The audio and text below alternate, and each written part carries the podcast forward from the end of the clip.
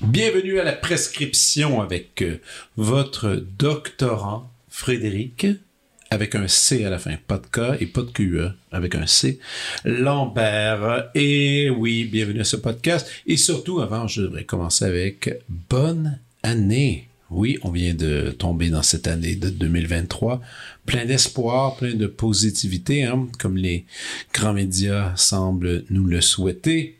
Pas de crise économique, pas de crise émotionnelle, juste du bon. Bonjour Olivier. Bonjour.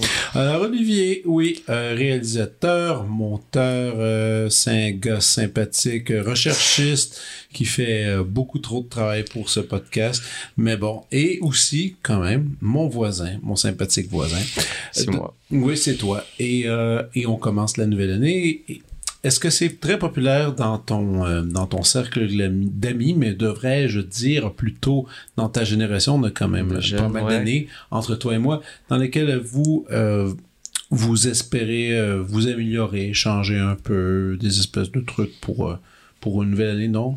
Bah, je dirais pas qu'il y a comme un culte de ça, mais. Est-ce que, est-ce que toi, personnellement, tu as un projet, tu te dis, OK, là, on part à nouveau, j'ai quelque chose que j'ai envie d'améliorer ou de faire? Ben, moi, personnellement, j'aimerais recommencer à lire. Déjà que je lisais pas beaucoup avant, ben là, je veux recommencer à lire plus, donc. Euh. Recommencer quand tu, tu veux dire juste comme entreprendre plus de projets, de, de lecture, puis. Ouais, de lecture en général. Habituellement, c'est une bonne idée. Un livre, c'est mieux que des articles, c'est mieux, c'est mieux que bien d'autres choses. Mais non, bon, euh, lire, c'est bon. En fait, je devrais peut-être prendre la même chose que toi. Moi aussi, je suis pas un très grand lecteur, hélas. Je souhaiterais l'être plus, mais c'est pas vraiment le cas. Mm-hmm. Euh, dans mes concepts, euh, on souhaite toujours d'améliorer quelque chose. Moi, je commence aujourd'hui, en ce magnifique 2 janvier, un, magnifique sevrage d'alcool, de chips et de liqueur douce. Oui, c'est trois choses, donc j'aime beaucoup. Alors, le temps de trois mois et demi, le, pendant la période universitaire dans laquelle j'enseigne, j'aime savoir l'esprit vif, l'esprit vivant, présent avec euh, mes étudiants. Et vous me direz, euh, qu'est-ce qui est très difficile dans tout ça? Ben, c'est les chips. Les chips, c'est la pire chose. Euh, je suis un consommateur de chips, on dirait presque un sac par jour, plein de honte. Et, euh, ça, et les liqueurs douces, euh, mine de rien, un bon Dr Pepper et un Coca-Cola. Euh, ça, ça, fait toujours bien la job. Mais là, c'est terminé. Alors, je vais tomber en forme, recommencer à faire de l'exercice. Un de mes projets pour 2023, peut-être tu vas rire de moi un peu, c'est d'atteindre un niveau de connaissance étrange, de connaître les prix à l'épicerie. Euh, on parle en ce moment d'une grosse crise économique dans laquelle les aliments vont augmenter, dans laquelle on va avoir de la difficulté à se nourrir. Et j'ai jamais été super bon pour comprendre à combien quel est un bon deal, disons, sur euh, le poids de mais la plus la valeur de l'argent. Ouais, mais la valeur, la valeur de l'argent face à la nourriture, c'est quelque chose que j'ai jamais été très bon. Je souhaite être meilleur de me dire que 3,99 de la livre, ben c'est pas si bon que ça, même si ça dit spécial mhm. sur l'étiquette. J'aimerais ça acquérir cette connaissance. Je compte m'y mettre un, mettre un peu d'énergie. Tout ça, c'est toujours mettre un peu d'énergie. Bref. Mais aujourd'hui, on a un épisode particulier parce que c'est quelqu'un que j'aime profondément. C'est quelqu'un que j'admire. Euh, pour la personne qu'il est, mais ok, oui, aussi le grand artiste qu'il représente au Québec. Et on a eu la chance de s'entretenir pour une belle heure et quelques autres minutes sur un paquet de sujets euh, et, je, suis content de vous l'offrir pour commencer l'année parce que il peut pas avoir meilleure personne pour débuter cette, ce 2023 avec Pierre Lapointe.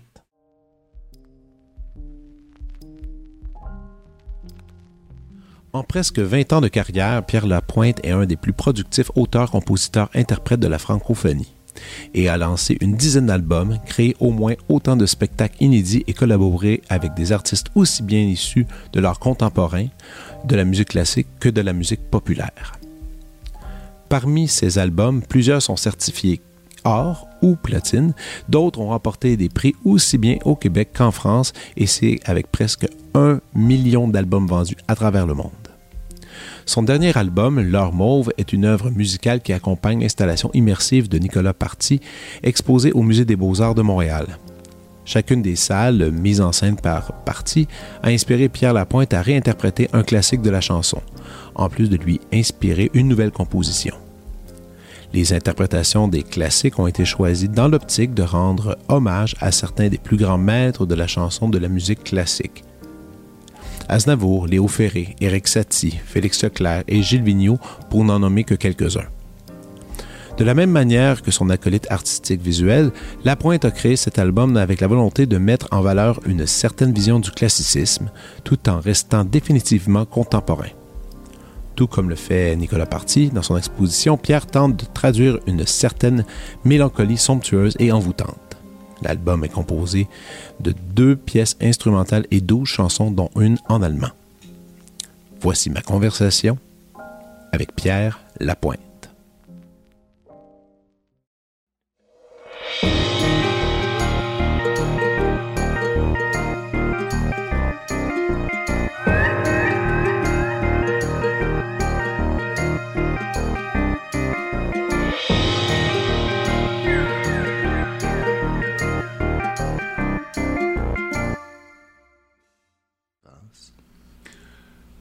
Mode avion.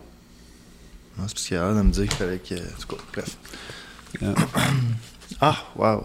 C'est bon, hein? Première fois que je m'entends de même site. Ah ouais, quand tu fais de la radio, la tu prends pas ça d'habitude? Oui, mais pas, je suis pas à la maison, quand je fais de la radio, faut pas que j'accroche ça. Ah, c'est pas grave. OK. Non, non, Hey, non, faut bonne année. Pierre!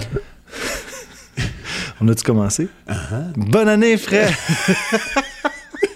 Aujourd'hui, on on est le 2 janvier. On est passé, c'est ça, là. On Ouais, est ouais. passé le jour de l'an. Euh, on est le lendemain. euh, une grosse fête hier. Je sais pas si on va avoir eu un beau premier de On l'an. ne sait pas encore. C'est ça qui est le fun qu'on fait des émissions en avance. Non, mais t'es, Je te casse la magie, hein?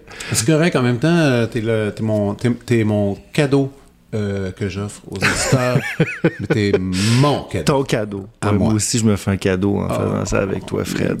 Euh, l'année, on est en 2023. C'est parti. Est-ce que t'es du type à te faire des, euh, des résolutions ou pas? Pas, en tout. Jamais? Non. Ça, je suis surpris par contre. Non, jamais. À une époque, j'ai déjà fait ça. Mais je pense que c'était des époques de ma vie où j'étais très, très insécurisé par tout ce qui s'en venait. Et puis, j'essayais d'aller mieux. Donc, je me faisais des buts. Mais là, je te dirais que je vais bien depuis plusieurs années. Mais moi, je suis zéro superstitieux, zéro... euh, Ah non? Zéro, non. Superstitieux dans la vie, j'ai jamais même pas, mettons, euh, la, la journée d'un show, Non. non. tu marches, ok, là, faut que tu touches des objets un Non, peu, non, euh, non, non. J'ai des, un petit rituel avant de faire un show. quoi? Mais tu sais, si ça arrive pas, je capote pas. Là. Ben, je prends une douche. Ah, Euh, je fais une sieste, je prends une douche, je me crème. je me mets de la crème hydratante. sur le corps, je m'hydrate. Euh, puis je vais sur scène. Il n'y a rien d'autre à dire. Non, non, pas avant un spectacle, je reste Non, chaste et concentré. Et puis après ça, ben, je m'en vais sur scène en essayant d'être le plus. euh, c'est ça. Mais j'aime l'idée d'arriver sur scène les cheveux mouillés. Un Quoi? peu genre, je sors de la douche. Ouais, ouais. Je faisais ça pendant la tournée solo piano puis la tournée de, de- pour déjouer l'ennui. Puis j'aimais assez ça parce que j'étais vraiment. Tu sais, En pseudo-sueur, là? non, pas, non en, en propre, euh, je En- me suis mis beau. propre. Oui, oui, en propre, je me suis mis beau. Parce qu'il y avait euh, aussi pour ces deux tournées-là, je m'habillais vraiment en habit chic, Ouais. ajusté. Donc, j'avais des beaux souliers. Fait que quand j'arrivais sur scène, pour moi, c'était le décor, c'était des paillettes noires. Puis il y avait un son assez- un peu assez sophistiqué, je dirais, avec Ouais, les musiciens autour de pour déjouer l'ennui. Donc, il y avait quelque chose qui me plaisait beaucoup dans dans cette idée-là de- de- d'arriver propre pour mon public. c'est ça. Ben, c'est vrai. J'adore Ben, ça me mettait, ça me mettait dedans, puis je pense que ça, ça va rester. Mais c'est pas une superstition, parce qu'il y a des salles où j'allais où je vais te dire, ben, franchement, j'avais pas le goût de prendre une douche dans mais, la douche. mais la douche, la douche, la douche est après la sieste. Pour se Après la réveiller. sieste, ouais. Puis la sieste, souvent, je tombe dans un... Moi, je dors n'importe où, n'importe quand, depuis tout le temps. Ouais. Je peux dormir... Tu sais, je me rappelle de des répétitions, des grosses journées de montage de spectacle, là, où on était en train de monter une grosse tournée, puis c'était stressant, j'étais fatigué. Puis les loges, souvent, c'était pas cool, fait que je me couchais avec mon manteau d'hiver entre deux rangées de chaises sur le sol, puis je pouvais dormir, mais tu sais. 15-20 minutes profondément, mais rêver, là. Mais je pense que ça, c'est ton truc de stress. Parce que moi, je suis un peu. je- en fait, c'est pas mal similaire. Quand je suis stressé, je m'endors. Ouais. C'est c'est comme, c'est comme si le corps, le corps dit Hey, Stop. stop, va te coucher, C'est ça. puis Ben, ça va passer. Je l'ai vécu souvent, ça. Puis ça... Mais en fait, ça marche parce que je me réveille un peu euh, euh, barbouillé, comme disent les Français. Ouais. Puis ça va. Puis je, je- après ça, je affronter le reste de la journée en étant très calme et doux. Et puis ça, ça m'aide. Mais ça peut être deux fois des siestes de 15-20 minutes dans une journée. Là. Mais là, tu dis que tu prends des douches dans les théâtres, parce qu'il y a des douches dans les théâtres. Ah non, mais je souvent. te- comme je te dis, il y a des fois où ça me tente pas parce qu'il y a des salles où. Parce que les gens s'imaginent que, que je suis très glamour puis que je fais juste non. des grandes salles euh, chic, mais il y a des fois, tu arrives dans des places, tu fais comme. Prendrai pas de douche à soir. As-tu une espèce de liste obligatoire de, de- dans les salles? Tu sais, des fois, il y a des artistes qui font ça. Ben, il faut que j'aie mon bol de Skittle. euh, Juste les rouges. Juste les rouges. On se souviendra. Non, non, pas tout. Mais Non. non, j'ai pas ça, moi. Je sais pas. J'ai pas ça. Par contre, je demande du vin sur ma liste, mais c'est pour les musiciens. Puis souvent, c'est eux autres qui partent avec. Une fois de temps en temps, quand tu restes là, je, dois, je vais l'amener je vais- parce que je bois pas d'alcool. Donc, je demande du vin et de la bière pour mes musiciens. Puis sinon, c'est tout. J'ai pas de. Non, il y a quelque chose de. On dirait que je, je tente depuis mes débuts de désacraliser le métier de chanteur. Hmm. Puis ça, je trouve ça important d'amener ça au même. Tu sais, le mécanicien ou le professeur d'école n'a pas ses rituels avant, de- avant de commencer vie, son chiffre. Puis de- j'aime ça me voir comme un artisan, comme quelqu'un qui travaille un médium, puis aller voir les gens. Oui, il y a une forme de cérémonie, comme je disais, je parlais de ma douche tout à l'heure.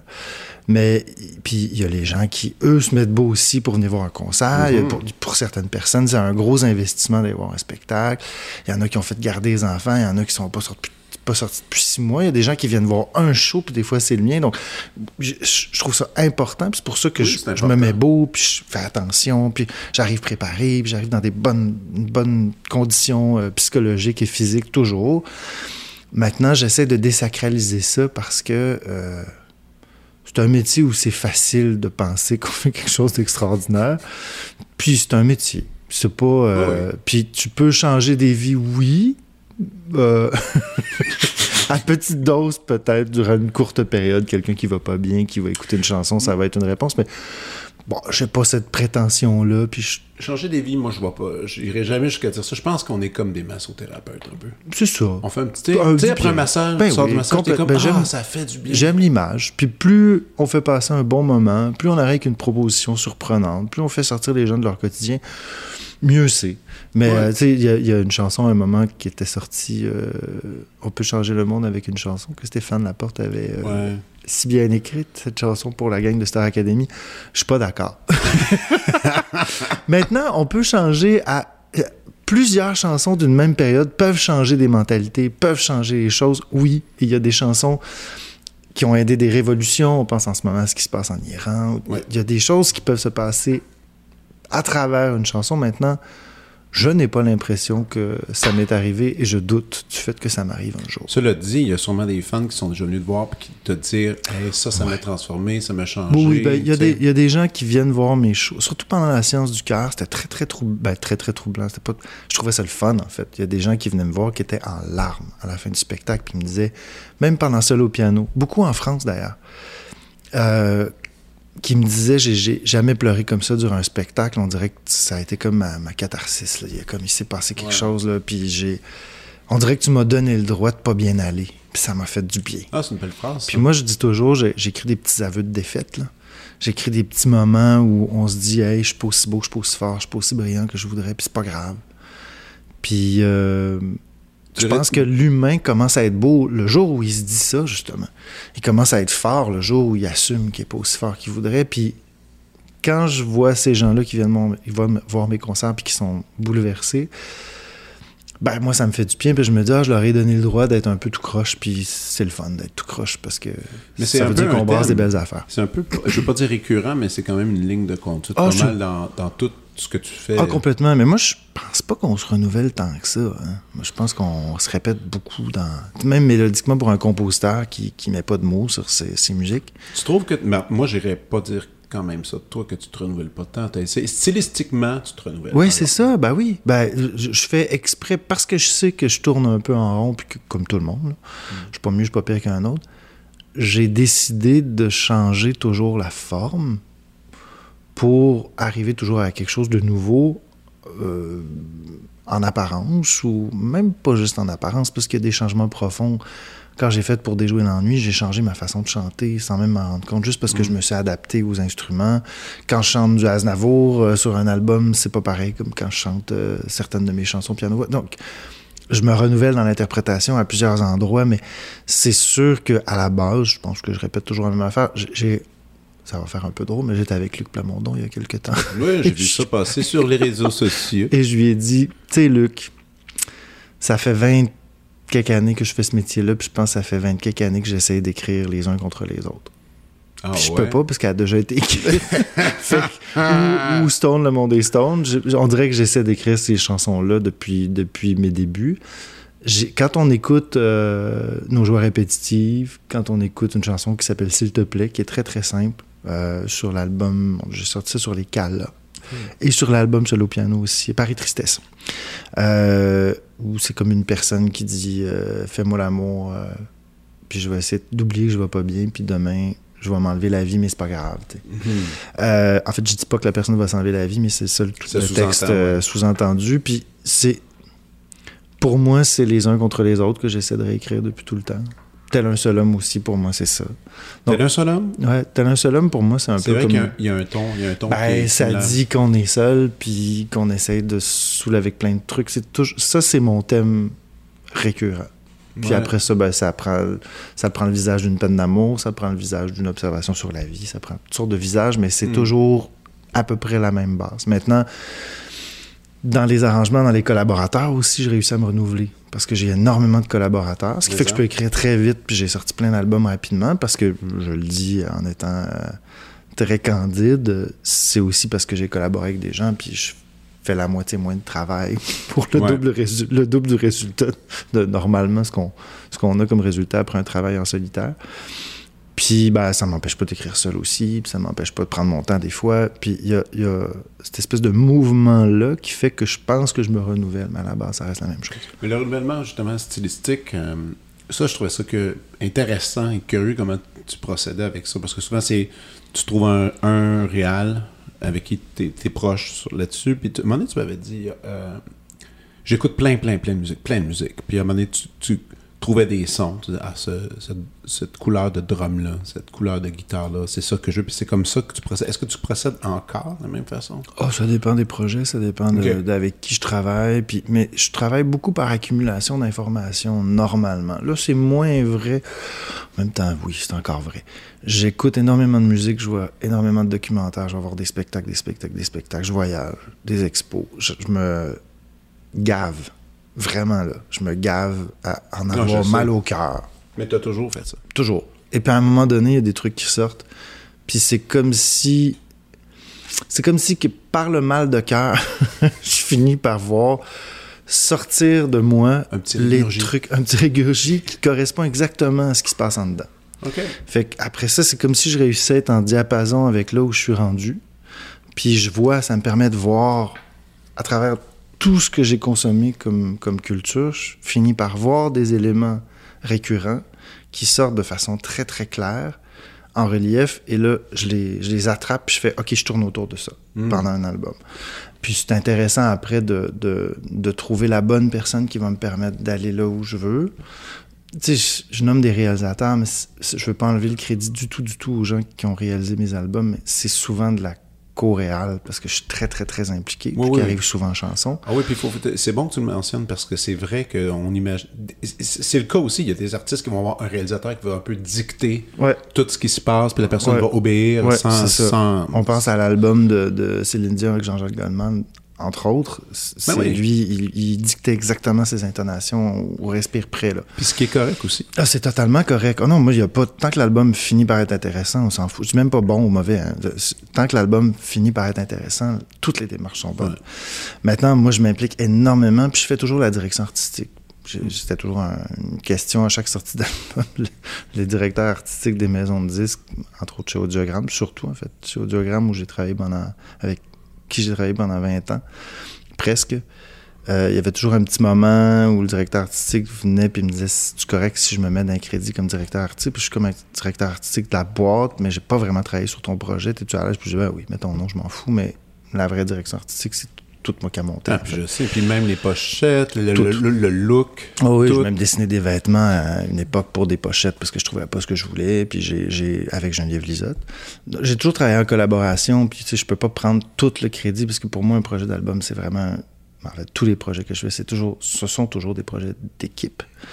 Euh, puis, je laisse énormément de place aux gens avec qui je collabore, ce qui fait que les gens s'impliquent. C'est motivant pour quelqu'un qui arrive dans un projet où le, le, le chef du projet ou la tête, euh, la tête, euh, je dirais, la plus en vue du projet dit Qu'est-ce que tu sens? Qu'est-ce que tu as envie de faire? Je te fais confiance, je t'ai choisi toi parce qu'à la base, je pense que tu es la bonne personne vas-y, je te fais confiance. Fait que les gens s'investissent beaucoup quand ils tombent dans cette dynamique-là. Puis je profite beaucoup de cet investissement-là. Euh, la qualité de mes projets est, liée de façon euh, directe à cette dévotion-là que les gens ont quand ils s'embarquent dans des projets euh, avec moi. Je me disais, tu sais, je, te connais bien, puis je t'ai vu dans différents projets, différents shows, puis je pense, peut-être je me trompe, puis peut-être tu vas me corriger là-dessus, je, t'aime faire des shows, ça c'est sûr.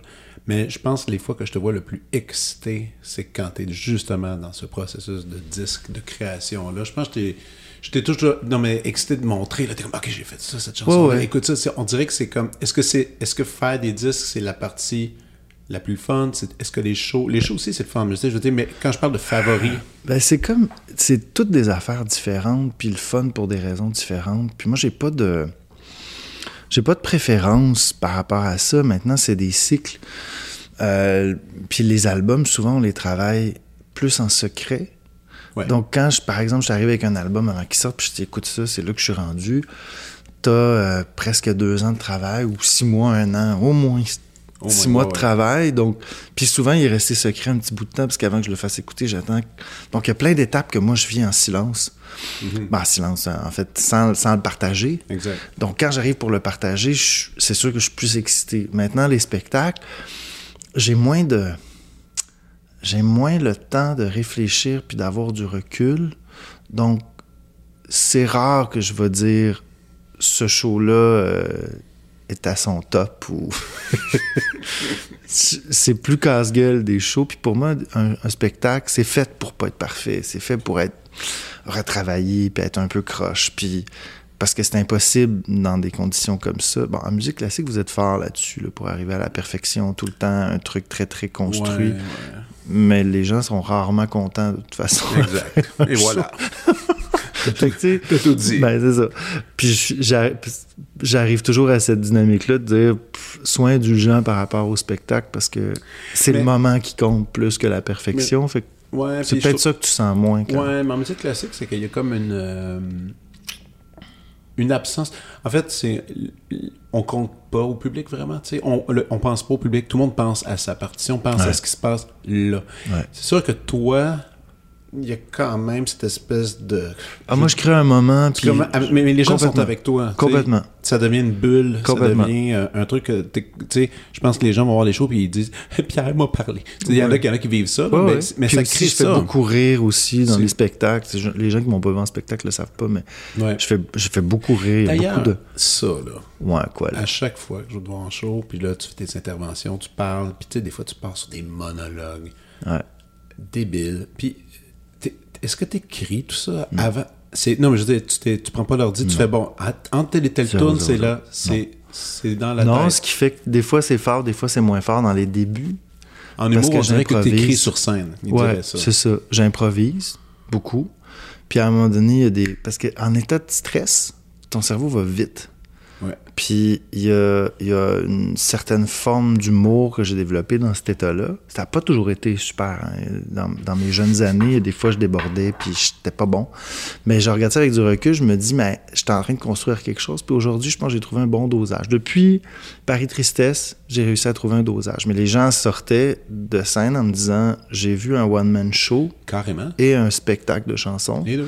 Puis j'ai braillé, puis j'ai ri comme ça fait longtemps que j'ai pas ri. D'ailleurs, mhm. ça m'a fait ça m'a fait un peu drôle parce que Richard Z, Sirois de anciennement d'RBO, était venu à Matane voir mon show solo piano pendant la pandémie. qui est très proche des- de, la, de la gang qui, qui est en train de monter, de remonter la salle à Matane. Et puis il me dit OK, je prendrai tous tes monologues d'entre-chansons. Mhm. Tu viens au festival juste pour rire, je t'aide à, à monter un numéro de 25 minutes. Puis il dit Tu te pars une guerre d'humoriste demain matin. Mais, Tout le monde se pitch. mais, mais il a raison. Ouais, mais je ferai pas ça. Pourquoi? Ben, parce que je suis pas humoriste, non, chanteur. non, mais je pense non. que je pense que la non non mais je, je, je peux être très drôle, mais je pense que la il y a un équilibre qui se crée entre mes chansons puis ce que je dis qui finit par faire quelque chose de plus solide encore et moins prétentieux que si je disais je commence à faire de l'humour. Puis j'aurais pas de fun à, à- je pense que j'aime le fait que les gens viennent voir viennent entendre des chansons puis sont surpris, c'est comme un plus Ouais.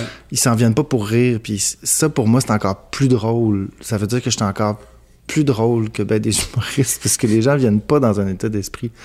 euh, Non, au contraire. Ils, ils se font prendre ils au viennent jeu. contempler C'est ça. euh, Puis son. ils se font prendre au jeu, ça veut dire que je fais, je fais bien ça. Donc, maintenant, oui, j'ai un talent euh, pour faire rire les gens, puis pour raconter des histoires, puis je- j'ai assez d'autodérision, puis il y a des idées complètement connes qui me sont apparues justement sur scène que j'ai que j'ai peaufiné au fil des spectacles, puis ça a donné lieu à des, des moments euh, euh, très très drôles. Puis j'aime ça parce que si je passe un mois sans faire de spectacle, souvent je me rappelle plus de ce que je disais, puis j'enregistre rien. Donc my le premier God. show quand je repars, c'est un peu comme ah oui c'était tout ça, puis je regarde mon sono puis ma- mon éclairagiste, puis les deux sont comme ouais ça ce bout là c'était pas ça que tu disais. Puis je comme ah puis je- deux shows après c'est revenu paf je. Puis des fois en faisant ça, comme c'est pas écrit puis tout est flou, je trouve d'autres tournures et puis c'est encore plus drôle. Puis donc tout ça pour moi c'est un, exercice de création. Le nombre d'humoristes qui, qui seraient frus d'entendre ce que tu dis en ce moment, que tu n'enregistres rien, tu t'es t'es pas les bons coups. Puis t'es- mais, mais quand même, moi, je rêve qu'une soirée, on aille au bordel, puis tu fais juste un petit, cinq, minutes, tu montes cinq minutes. Ça serait écœurant. Ben, tu sais, c'est- ce que je trouve intéressant dans l'idée euh, de, de la proposition de Richard Z. Sirois. Il disait Tu t'assois au piano, mais tu chantes jamais tes tunes. Ben oui, c'est parfait, Tu ça. fais juste continuer. Je me disais Ah, c'est un- c'est Toujours, pas pire. ben, tu le faisais, ça, je me souviens, un numéro que tu faisais, que justement, tu posais les mains, ça allait pour partir. tu- Ah, mais en passant, Ouais, je repartait. ouais. Puis ça, c'est toujours, c'est toujours Ouais. payant. Ou j'arrête en plein milieu d'une chanson. Comme le dernier spectacle, Ouais. c'était pendant le Monarque des Indes où j'expliquais. Je commençais, puis sais, euh, Il y, a- un bout dans la chanson où je parle du euh, ton vernis à ongles est joli, ton vernis à ongles est joli.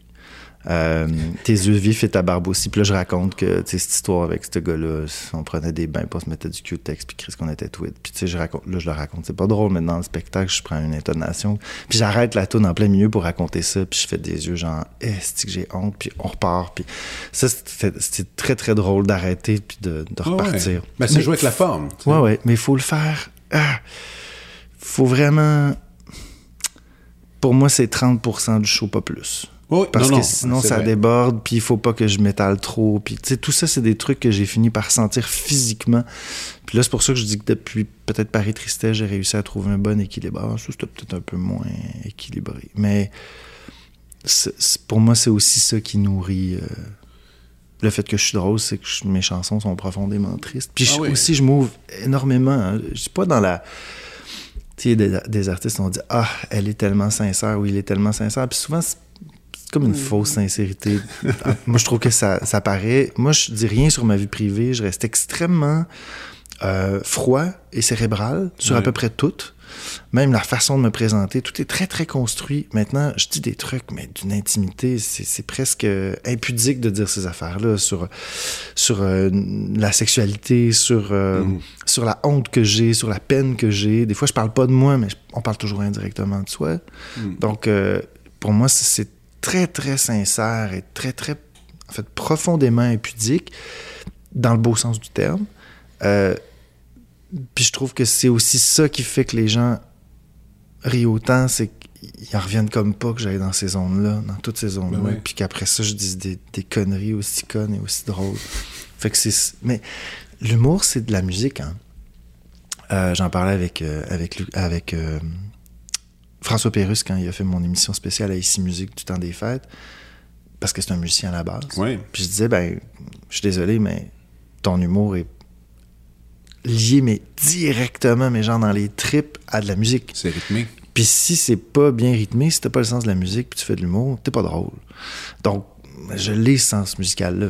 Donc, Ah ça, ouais. ça se transpose euh, dans ma façon de raconter une histoire, puis de justement puncher euh, à l'aide de, de rythme, De mes rythme. interventions. Le- Il y a une chose que, qui me fait un peu euh, suer de toi, c'est que. Suer. Ouais. je prends des beaux mots, hein. Oui, c'est beau. C'est. euh, Je pensais pas te faire ça. comment comment t'es doué avec les mots, surtout par le fait que je sais, et je sais pas si je pourrais le dire, mais t'es pas le plus grand lecteur du monde. Zéro, je suis pas capable. je comprends pas, Pierre. Je suis pas capable de Mais lire. je comprends. Je sais que tu lis Ben, en pas. fait, j'ai commencé, c'est pas vrai. J'ai lu pendant la pandémie, j'ai lu mon premier livre au complet de ma vie. C'est quoi? C'était La vie. Euh, Où, où est Charlie? C'était-tu un livre de... ça. non, c'était Mishima, c'était la biographie de Ah, Mishima. ouais. Donc, j'ai, parce que c'est un personnage qui m'intrigue depuis tout le temps. J'ai vu ses films des années 60 qui étaient très pop, qui étaient, Ah ouais. étaient très. En fait, c'était un drôle de C'était personnage. pété, ouais, Ah ouais. ben, c'est surtout que c'était. Il était à la fois ancré dans une tradition, mais il en est devenu fou, parce que bon, il a quand même eu des discours extrêmement discutables. Faut pas penser que j'idolâtre cet homme-là qui, qui avait quand même euh, des affinités avec le mouvement nazi dans son idéologie, puis des, des trucs qui pour moi sont même pas concevables. Maintenant, c'est un drôle de personnage entre justement une tradition. euh, euh, j'ai envie de dire radicale et puis dérangée, et en même temps un modernisme absolu. euh, puis je pense que je me reconnais un peu là-dedans, encore une fois, pas dans toutes ces formes d'idéologie-là que je rejette, Non, non. mais Mais sur le point de vue de créativité. ben, d'un point de vue de, de vouloir faire vivre, de vouloir faire vivre une certaine forme de tradition tout en étant totalement moderne et contemporain. Donc, je pense que là-dedans, je me retrouve dans, dans Mishima. Donc, c'est la première fois que j'ai lu un livre complet de ma vie. Et depuis, j'en ai lu peut-être deux, mais je ne suis pas pas capable. lecteur. Ce qu'il faut comprendre, j'ai de la difficulté à me concentrer. Et quand je lis, quand j'entends, et là c'est très compliqué pour moi de... Quand je vois un objet, il y a tout un monde qui pousse. Puis ça, ça m'a pris du temps à être capable de le nommer. Euh, D'ailleurs, j'ai beaucoup d'objets chez moi. J'ai un rapport à l'objet qui n'est pas matérialiste, qui est justement... qui, qui témoigne d'une forme de...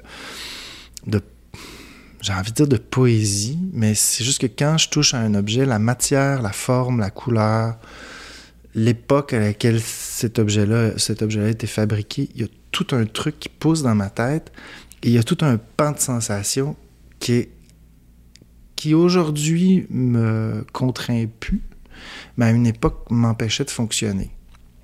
Et je pense que c'est pour ça que j'ai commencé à faire de la musique, j'ai commencé à vouloir faire de la musique. D'ailleurs, je lis pas, j'écris pas la musique. C'est quelque chose de très, très instinctif. Parce que tout provoquait chez moi quelque chose de tellement gros, et c'était tellement de la gestion, même que j'avais des souvenirs, des souvenirs que qui n'existent pas, en fait. J'ai jamais vécu ces souvenirs-là, mais quand j'étais enfant, je pouvais pleurer pendant des après-midi parce que je m'ennuyais de quelqu'un que j'ai jamais rencontré, parce que donc c'était très très très fort. J'ai fermé les portes à tout ça parce que c'était trop. Puis à un moment donné, je suis embarqué dans quelque chose de très très rationnel parce que j'étais dysfonctionnel complètement. Maintenant, euh, je pense que parce que j'ai fermé ces portes-là, j'ai été obligé de créer des choses après. Puis ce que je dis, c'est pas du tout ésotérique. hein. Je pense que j'ai probablement une partie de cerveau collée trop sur l'autre. Puis normalement, ces deux parties-là de cerveau communiquent Ah pas. Puis moi, elles communiquent très, très fortement. ce qui Ah ouais. fait que j'entends un ça, son... serait, ça serait quand même que. ben, je- on- on- tu le feras pas, puis c'est correct, mais tu sais, aujourd'hui, moi- moi-même, j'ai des étudiants qui me disent souvent euh, Tu sais, Frédéric, euh, trois cette année qui m'ont dit T'es euh, t'es TDAH. Puis, te- là, ouais. puis là, puis là, je fais Ouais, ouais, probablement, mais je le gère à ma On n'est façon. pas de la génération où on a eu besoin de le De faire, définir. en fait. Non, Donc, c'est ça. de, de faire ces tests-là, bon, on a réussi à fonctionner. Maintenant, je- probablement là-dedans aussi. Ouais, j'ai réussi à fonctionner, mais je- j'étais pas bon à l'école. J'étais pas bon. T'es pas bon. J'étais pas bon à l'école. J'étais pas bon en- pas bon à l'école du tout. Puis je pense que j'ai réussi à lire mon livre, mon premier livre si tard, parce que euh, je pense que mon cerveau s'est formé. Je pense que mon cerveau est devenu adulte à un moment donné. Puis je pense que mon cerveau s'est modifié. Et puis physiquement, j'ai senti des changements. Ouais. Mais je, je peux dire que, euh, peut-être que quelqu'un entendra cette entrevue quelque part Mhm. dans, dans, dans 5000 ans et dira Ah, ben c'est juste tel phénomène qu'aujourd'hui on a très bien ouais. étudié. C'est pour ça que pour moi, il n'y a rien d'ésotérique là-dedans. Puis c'est pour ça aussi que, je, un jour, je me suis dit, ben, c'est super d'avoir tout cet imaginaire-là, puis cette créativité-là, parce que ça engendre des créations qui, ça a l'air, parlent à du monde. Donc, euh, puis c'est devenu mon métier, puis j'en ai fait ma, ma façon de, Mais les, mais les de mots, vivre. le choix des mots, ils viennent en, à cause que tu as écouté beaucoup de chansons. Beaucoup de chansons, j'ai vu énormément de théâtre. Aussi. C'est le théâtre qui m'a qui m'a Ça- formé. Puis ça, ça enregistrait tout. Ben oui, ben, en fait, je réalise que je, je- je suis très, très visuel pour ce qui est euh, tout ce qui est pictural. Mhm. J'ai une, une capacité de comprendre une image extrêmement rapidement, puis je fais des mix and match dans ma tête qui sont euh, qui paraissent improbables puis qui finalement marchent. J'ai toujours fonctionné comme ça. Et j'ai une mémoire photographique qui, a- qui est- qui est forte, Oh oui, mais ça, vraiment très sais. forte. Maintenant, euh, tout ce qui est trop concret, je comprends rien. C'est drôle parce que je parlais de je parlais à quelqu'un euh, de un- quelqu'un qui travaille dans les finances, puis je disais c'est drôle parce que moi je suis pas capable de calculer, mais pour moi l'argent c'est une sensation. Mhm. Je sens des choses, c'est comme si je sentais quand il y en a beaucoup, un peu ou pas assez. Je peux pas te dire pourquoi, je peux comprendre, c'est très étrange en fait. Et puis heureusement pour moi ça marche. J'ai réussi à faire à bien gérer mon argent avec cette sensation là qui est pas du tout concrète, qui est très très physique et c'est la même chose pour tout, pour les mots, pour les images, pour euh, pour les sons. Ouais. C'est comme ça que je comprends la musique, c'est une sensation. Moi j'ai étudié quand même la musique classique pendant parle pas assez. cinq ça. ans, mais j'étais pas capable. Violon et piano pendant cinq ans. Cinq ans violon, cinq ans piano. Mais j'ai pas appris à lire les notes quand je faisais le- mes cours de violon parce que j'étais sous la prenais, c'était Suzuki. Que- avec, les chiffres. Ouais. Puis de- le truc, c'est que j'avais énormément d'oreilles. Fait que moi, le prof le jouait une fois, donc je, je retenais tout, je faisais Ouais. ça. Et après ça, quand je suis arrivé en cinquième année, j'ai commencé des cours de piano. Et puis, euh, ben, c'était l'enfer parce que j'étais pas capable de lire. Je suis pas capable de lire une partition. Je peux comprendre si je prends vraiment mon temps, mais c'est très, très laborieux. Puis le problème, c'est que mon professeur me disait, bon, joue-moi ce que t'as ce que t'as composé, écrit chez toi. Puis je composais, qu'est-ce que tu as inventé comme mélodie cette semaine? Puis j'y faisais mon truc, puis t'es comme... ah.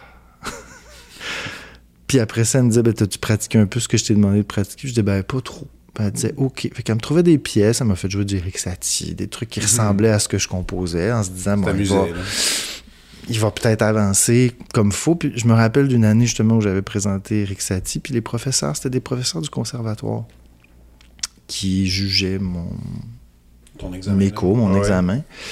Et puis j'ai joué Eric Satie. Et ils se sont arrêtés de parler, puis mon professeur était là. Puis ils m'ont donné genre 98% Ils m'ont mis une feuille de lecture à vue après d'en face. J'étais pas capable lire. Puis ils ont regardé mon professeur, puis ils ont dit Mais comment vous faites pour travailler avec lui Puis elle a levé les yeux au ciel, elle a dit Il fait une pièce par année. Mais elle est parfaite. Puis, comme de fait, quand elle me faisait jouer du Gershwin, je prenais un an pour la monter, j'arrivais à l'examen, ça avait pas de bon sens. Ça allait bien. Ben, mais le truc, c'est que j'avais compris. Moi, je comprenais tout de suite l'énergie de, de Satie puis de Gershwin. Tout allait bien, là. Les, les professeurs disaient, ben, un Mais petit cul de 13-14 ans qui joue comme ça, on n'a jamais vu ça. Mais c'était tout. Je, je correspondais pas à. J'ai jamais fonctionné dans un contexte scolaire, ça marchait pas. Il y a personne qui a fait le pont entre ce que je sentais en disant, là, ce que tu sens, là, c'est ça. Puis ce que tu. Fait que personne n'a fait le pont. Puis quand j'ai arrêté les cours de piano, ma professeure m'avait. Puis je m'en allais en théâtre. Puis là, j'étais tanné, j'étais rendu au secondaire 5. Puis justement, je trouvais que ça tournait en rond. Et puis ma professeure m'avait dit. Ça faisait peut-être 15 ans qu'elle enseignait à l'époque. Puis elle m'avait dit Je n'ai jamais eu un étudiant aussi musical que toi. Puis elle dit Des fois, j'ai le goût de tête en paix dans le mur. Parce que si tu avais travaillé, Pierre, tu serais un grand concertiste. J'ai jamais vu ça. Mais elle dit Tu travailles pas. C'est pas que je travaillais pas, c'est que j'avais pas les capacités, en fait. C'était pas moi. concentration. Puis quand je suis arrivé et que j'ai commencé ma carrière, elle me l'avait dit à ce moment-là, quand j'ai arrêté, elle m'a dit La musique va revenir te chercher par le collet, Pierre. Dit Je te garantis, j'ai jamais vu ça. Puis moi, j'étais comme Je m'en allais en théâtre. Je disais La merde, moi, c'est pas musique ma vie. Je voulais être acteur, je voulais être connu. J'étais dans une- une autre affaire complètement. Puis comme de fait, première année à Saint-Hyacinthe, j'ai décidé d'écrire ma première chanson. Et les directeurs, ben, le directeur et les autres professeurs m'ont entendu chanter Rencontre au sommet. Ils m'ont mis à la porte en me disant tu peux être acteur. Tu seras probablement un bon acteur, mais on comprend pas ce qui se passe quand tu chantes tellement c'est construit, c'est fou, on catch pas, fait que va-t'en chanter. Et ma professeure de, de, piano euh, du, secondaire, dans mes cours privés que mes parents m'offraient, quand elle est venue voir mon concert, elle m'a juste dit Je savais. C'est juste que je, elle pouvait pas voir le chemin que ça allait prendre parce que je correspondais. Le chemin que je me suis fait, c'est vraiment un chemin qui ressemble à rien, en fait. Puis je suis arrivé avec des trucs, tu sais, mon travail est très rigoureux. J'ai une façon d'écrire dans les collaborateurs, puis dans ma façon d'aller chercher les influences. C'est très rigoureux. On pourrait s'imaginer même quand j'ai commencé, les, journalistes pensaient que mes parents étaient des grands universitaires, puis que j'avais été élevé dans, un milieu X, puis je faisais, non, pas pantoute. Puis c'est pas... Dans Ouest. pas, puis tu sais, que je venais d'un milieu très... Puis que j'avais voyagé, puis que... Puis pas du tout, tu sais, je venais d'un milieu très modeste, puis... Euh, justement, je me suis fait un chemin euh, qui me ressemblait avec une certaine forme de rigueur qui pourrait s'apparenter à des gens justement qui viennent qui ont une culture et puis des connaissances justement littéraires, musicales. Mais je l'ai pas. je l'ai construit d'instinct. Maintenant, je, je me la suis faite en allant voir énormément de spectacles, en allant voir énormément de théâtre, en ah, écoutant énormément de musique. Tu vas voir plein d'affaires. ah, je vais voir toutes. Toutes, toutes, toutes, toutes. Des shows, des shows symphoniques, des films bizarres. Oui, oui. Ben, Des euh, trucs aussi hyper pop, hein. Ah, oui, je sais. J'ai trippé à aller voir Marimé au, au Centre Bell, puis j'ai trippé à aller voir euh, Stromae, puis je suis allé voir The Cure, puis je vais voir, euh, je sais pas... T'as vu The Cure? Quand t'as vu The Cure? Dans les années, je sais pas, 2005, oh, 2006. Ouais. Ça devait être le fun, Une de leurs tournées d'adieu. oui, c'était le fun. Bon, euh, Robert Smith, comme disent les Français, avait l'air d'une espèce de vieille poupée vaudou qui avait passé l'hiver Mais c'est parfait. Il est parfait. Il est parfait. Mais c'était extraordinaire comme show. Puis c'est ça. Mais je, mais je vais tout voir. Hein. Puis en théâtre, en danse, en musique, il y a des périodes. Là, c'est. Mais en même temps, je dis ça. avant les fêtes, je suis allé euh, à Paris, puis j'ai vu en, sept jours, j'ai vu cinq spectacles. Puis si j'avais pu, j'en aurais vu trois autres. Ah, puis t'as vu. Ah, attends, c'est quoi j'ai vu? Ah oui, t'as vu euh, Isabelle Huppert au théâtre. J'ai vu Isabelle Huppert comment, dans la ménagerie de verre. Euh, ben, Isabelle Huppert, je pense qu'elle a, comme n'importe qui après certains, un certain nombre d'années, a beaucoup de tics, en fait. Ah ouais, ok. Et, je m'en allais voir Isabelle Huppert j'étais heureux. C'était la première fois que je la voyais sur scène. Mm-hmm. Je l'ai vu souvent au cinéma. Euh, mais. Euh... que c'est des tics Des tics. Ben, elle, fait des espèces, ceux qui connaissent bien son travail, elle fait comme des. Elle fait ça. J'exagère même pas là, quand je le fais. Puis elle jouait là, comme ça, elle a fait un peu la folle. Puis c'était je me disais, quelqu'un qui sort d'une école de théâtre puis qui fait ça, ses auditions au Katsu, mettons, jouer comme ça, puis il n'y a personne qui l'engage, puis il est banni du métier. Maintenant, euh, L'avantage que ça a, c'est qu'aussitôt qu'elle ouvrait la bouche pour dire quelque chose, on était happé parce qu'elle euh, disait. Fabrice Lucchini, il se pointe, il préfère n'importe quoi, que tout le monde est accroché. Ben, c'est aussi ça le métier, le charisme. C'est qu'à un moment donné, ça devient comme un travail hors norme. Maintenant, celle qui jouait la jeune, euh, ceux qui connaissent la, pièce de Tennessee Williams, la, la ménagerie de verre, bon, il y, a une jeune fille qui, entretient une petite ménagerie de verre qui est handicapée, qui a un handicap à la hanche ou à la jambe, je sais pas trop. Euh, celle qui joue ce personnage-là, ça a été la révélation, mais je voudrais, elle m'a donné les larmes. J'ai rarement pleuré au théâtre dans ma vie, là, voire jamais. Là. Et elle m'a complètement jeté à terre. Bah, puis c'était un spectacle. La mise en scène était étrange. J'ai pas tant aimé. Maintenant, sur 10, je donne 9. Parce que je suis allé avec euh, une de mes amies, Geneviève Lizotte, scénographe. On a pris des billets de dernière minute. C'était à l'Odéon à Paris il y avait Isabelle Huppert qui, même si j'entretiens certains doutes autour de son jeu, c'est une femme extraordinaire. il y avait des super acteurs sur scène. La scène, je l'ai trouvé affreusement dégueulasse, mais pourquoi pas?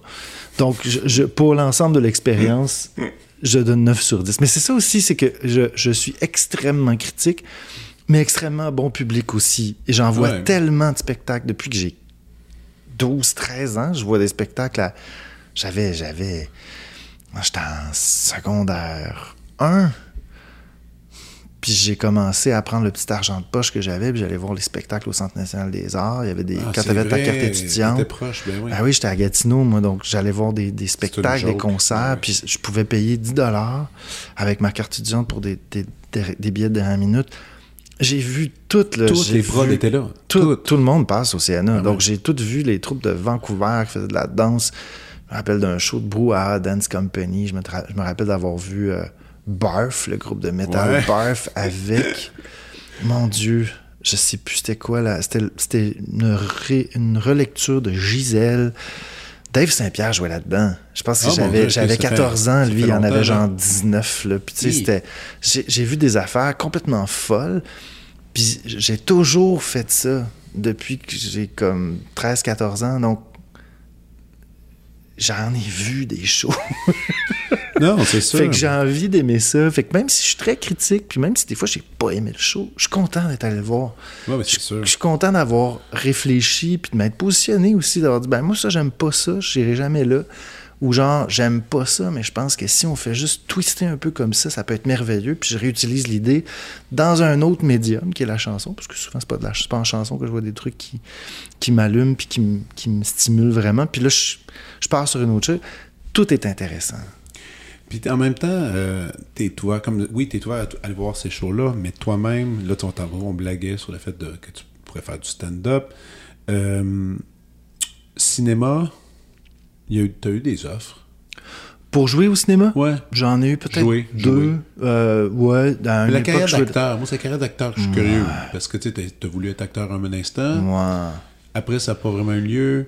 Euh, C'est-tu quelque chose que, qui reste encore un, un- qui, qui est sur la liste des choses à accomplir? Ben oui, mais c'est toujours spécial parce que j'aimerais vraiment faire du cinéma, j'aimerais vraiment faire du théâtre, pas dans n'importe quel contexte. On m'a offert de faire de la télé à un moment donné.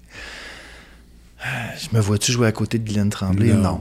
Je me vois-tu jouer au cinéma dans une euh, comédie... euh, 23 décembre? 23 Non. décembre? Non. Euh, maintenant, si un réalisateur veut vraiment travailler avec moi, puis travailler avec moi comme, comme je travaille un album ou comme je travaille en faisant vraiment, en tissant quelque chose autour de ce que je dégage, puis qui prend pour acquis, qui veut pas un acteur, mais bien quelqu'un comme moi, oui. Même Faudrait, chose mais au faudrait que tu théâtre. participes un peu à la scénarisation. Ou Pas du- nécessairement. pas? Non, non, moi j'adorerais me laisser porter Puis jouer? à- jouer vraiment à l'ailleurs. Maintenant, je ne suis pas acteur, j'ai pas la prétention. Maintenant, je peux jouer. La fois où j'ai fait dans les dernières années un truc qui se rapprochait le plus d'un jeu d'acteur, c'était quand j'ai fait Amour, délice et orgue sur des textes d'Étienne Ah, Lepage ok, que j'ai ouais. fait à la Maison Symphonique. On avait présenté ça euh, quatre soirs à Maison Symphonique pendant les Franco. Mise en scène de Sophie Cadieux, texte d'Étienne Lepage, chorégraphie de Fred Gravel. Euh, Il y avait. C'était cool, ça. Ouais, Jean, Jean-Willy Kunz, de, le- l'organiste de, Ouais. du- de l'orchestre symphonique qui était là. Nathalie Crasset, qui avait fait une amie designer française, grande star du design international, qui a fait la Céno. Euh, ben, j'avais des textes à apprendre d'Étienne. C'était très, très complexe. Il y avait Oui, Bernier puis- aussi sur le show, puis il m'avait coaché. Là. Une chance qu'Éric avait été là, a été là, puisque je ne serais pas arrivé. J'ai travaillé comme un fou là, pendant six mois à prendre des textes pour arriver à faire ça. Parce que C'est dur à prendre les textes. Ouais, puis Étienne, il va répéter souvent le. En tout cas, ouais, je sais pas. Euh, puis tu sais, c'était à la virgule près, je savais tout, tout, tout. Puis il y avait des chansons aussi là-dedans que je cassais pour la première fois dans la plupart des cas. Donc, c'était un show vraiment casse-gueule qui s'est très bien passé, qui était très étrange, qui a été à demi détesté, à demi adulé. Ah ouais, ce il y, que avait, j'aime il, y avait, bien. il y avait des. euh, Ben, il y a des gens du public qui venaient m'écouter chanter, puis ils sont tombés sur un Ah. truc qui aurait dû être présenté au FTE. là. C'est un peu vrai. Donc, les gens faisaient comme Qu'est-ce que c'est ça, cette affaire-là Puis les gens du milieu, moi, j'ai- je me rappelle d'avoir rencontré des étudiantes qui étudiaient au Conservatoire de musique à Rimouski, si ma mémoire est bonne.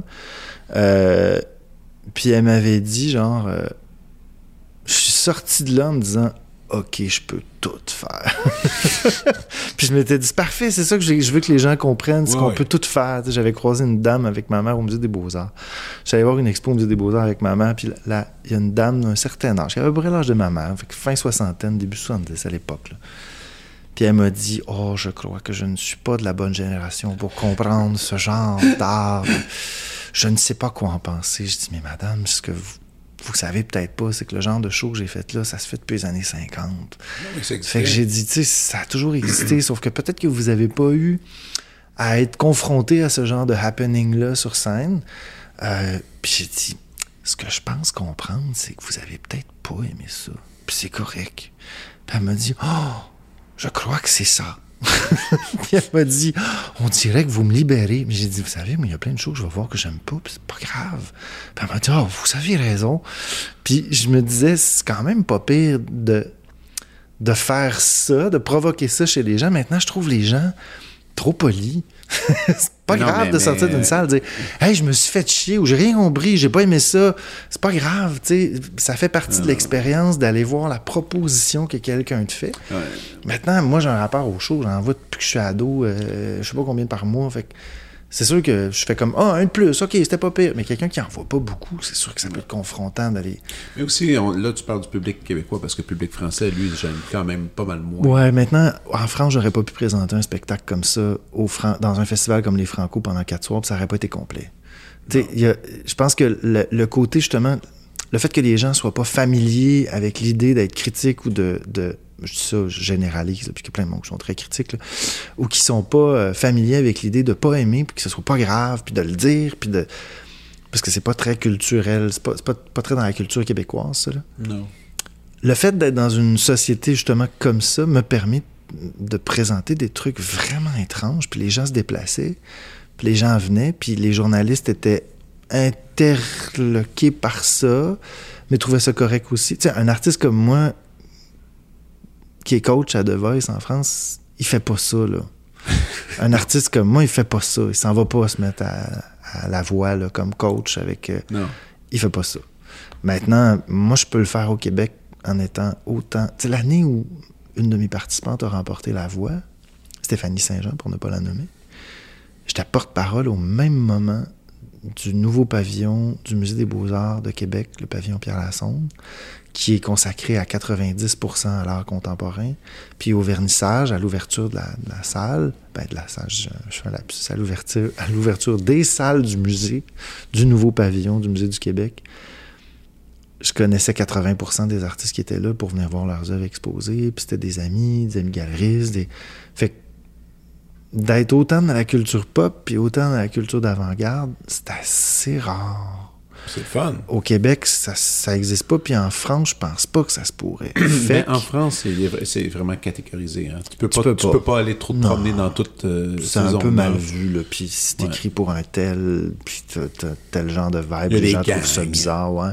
C'est très étrange, c'est très hiérarchique aussi en France, tandis qu'ici, c'est pas... euh, a beaucoup plus, c'est très fluide. Puis ça, ben, ça me nourrit beaucoup. Puis c'est pour ça que je, même si je voyage beaucoup, je vais toujours revenir ici, puis c'est toujours Montréal, ma ville. Euh, parce que je, peux, je, peux jouir d'une euh, liberté que je pense pas que je pourrais avoir ailleurs.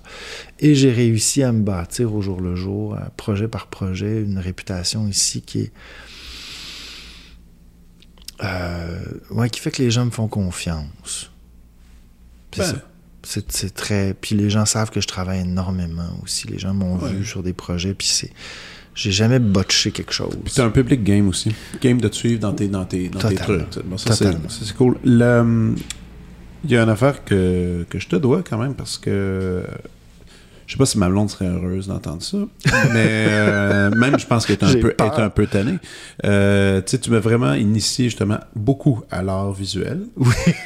C'est devenu ma nou- ouais. C'est rendu ma nouvelle obsession aussi. Mais là, je, on sais, je regarde toujours des affaires, on s'envoie des photos, là, je triple là-dessus. Puis là, mané, ma blonde, elle est couchée dans le lit, puis j'ai le laptop, c'est sur genoux. Puis là, je puis regarde, Fred, on peut peut-être en revenir. Je suis comme, non, mais ça, c'est beau.